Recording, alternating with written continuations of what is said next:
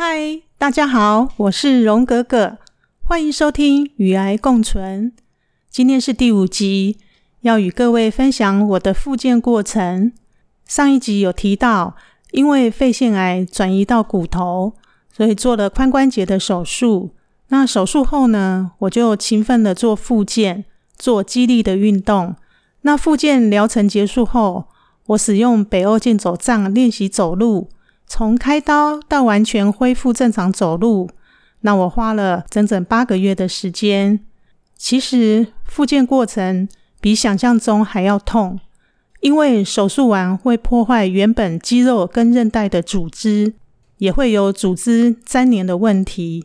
那医师跟复健师都强调，不要因为怕痛就不敢动，所以要做肌力训练，才能避免肌肉萎缩，同时也可以减轻水肿。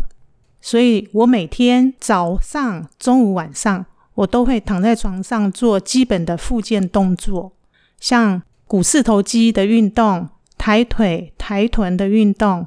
即使到现在，我还是一样，早上起床和睡前。都持续的做这些暖身的动作。那特别要注意的是，侧睡的时候要在两条腿之间放一个枕头，因为手术后三个月内髋关节不能往内缩，所以平躺的时候也要把枕头放在小腿的脚窝处，可以让我的双腿放松，那促进血液循环。腰部呢也会可以彻底贴平床面。不容易腰痛，也有医生证实说这样子会比较符合人体工学，是正确的睡姿哦。那在结束放疗的疗程后，医生开单子，我开始做复健，复健师就会有严格的肌肉训练，其实就是像在健身房去健身的概念。那复健师会指导我使用推凳机做腿部的肌力训练。记得刚开始练习的时候，我的脚只有十公斤的力气。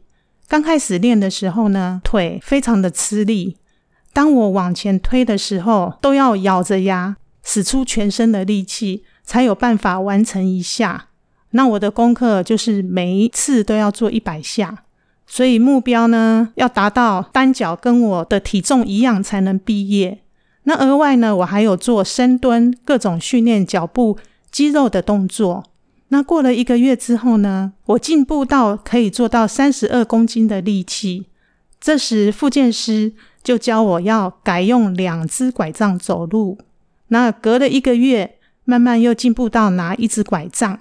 经过持续的复健，在四个月的时间，那我也完成单脚六十二公斤的肌力。拿拐杖走路的时候，开过刀的脚还是一样会痛。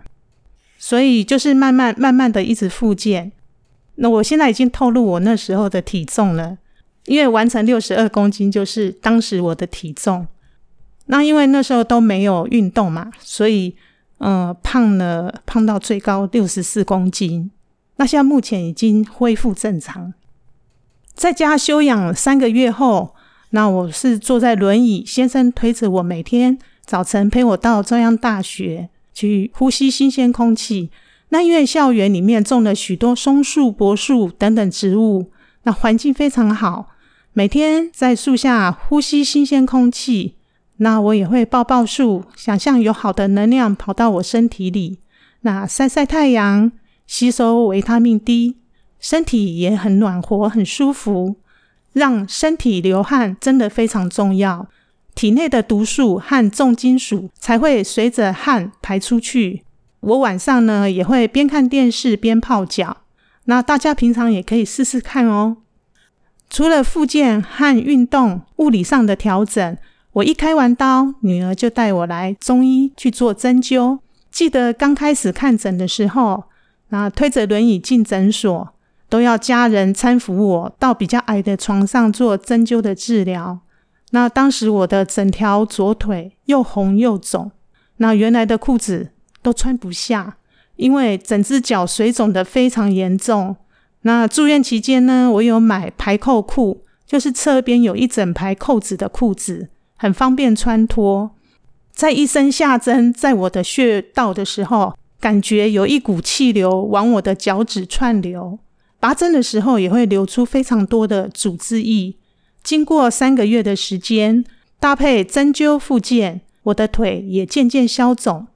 刚开始，先生每天开车上北头，后来为了方便看诊，我们甚至租房子住在北头。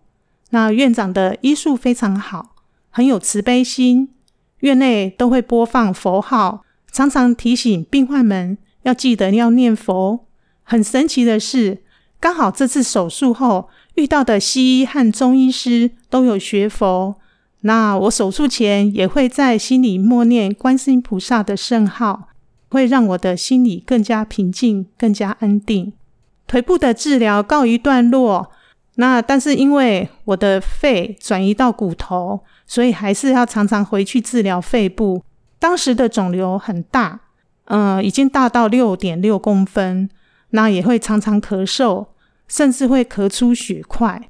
那于是，在二零一八年三月，同时做放疗和标靶妥复克的治疗。大约一个月的时间，我的肿瘤就小了一半，但也出现很明显的副作用，像严重的腹泻，脸上和头都长满了皮疹跟痘痘，还有手脚的甲沟炎等等。幸好同时搭配中医的治疗，减轻标靶的副作用，那身体也恢复正常，睡眠品质也变好，可以一觉到天亮。那我也是吃得好，睡得好。排便正常，虽然偶尔会出现一些副作用，那也只能跟它和平共处，接受它，变成你人生中的一部分。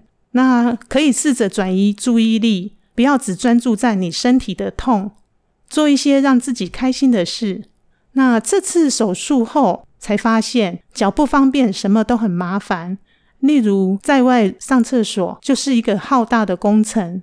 因为手术完还不能爬楼梯，加上呢，我开完刀要做比较高的马桶，那我们都会自备行动马桶去找无障碍厕所。首先需要先生和女儿一起帮忙将轮椅打开，然后慢慢搀扶我下车。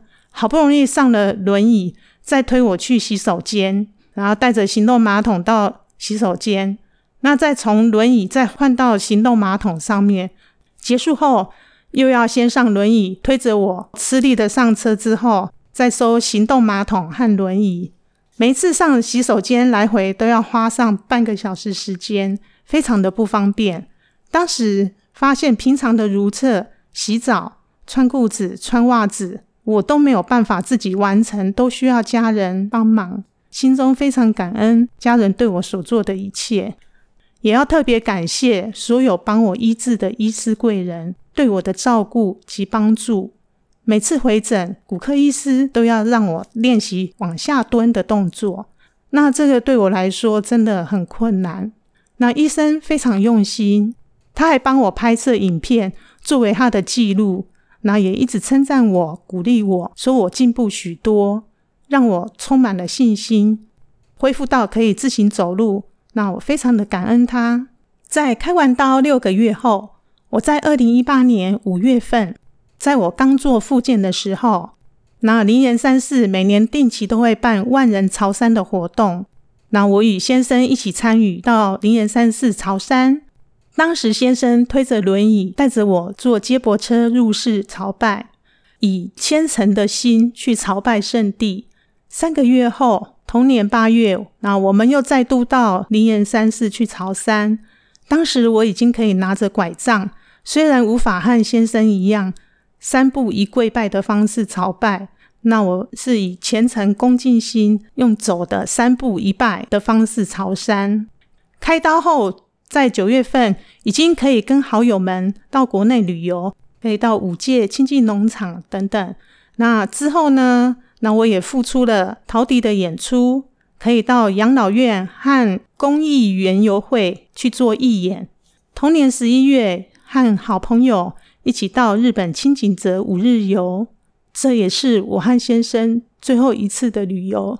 非常感谢老天让我重生，在此感谢我身边所有的贵人，还有我亲爱的家人好友给我的支持、鼓励和满满的爱。让我能够勇敢坚持走下去的力量。第五集分享到这，非常感谢大家。第六集会分享我最心痛与现任最刻骨铭心的事。欢迎大家可以到 FB 粉砖荣哥哥的癌后日常互相交流、互相鼓励。喜欢的话也可以分享给身旁的好友。那欢迎大家订阅追踪与爱共存。我是荣哥哥，谢谢你们的聆听，下一集见。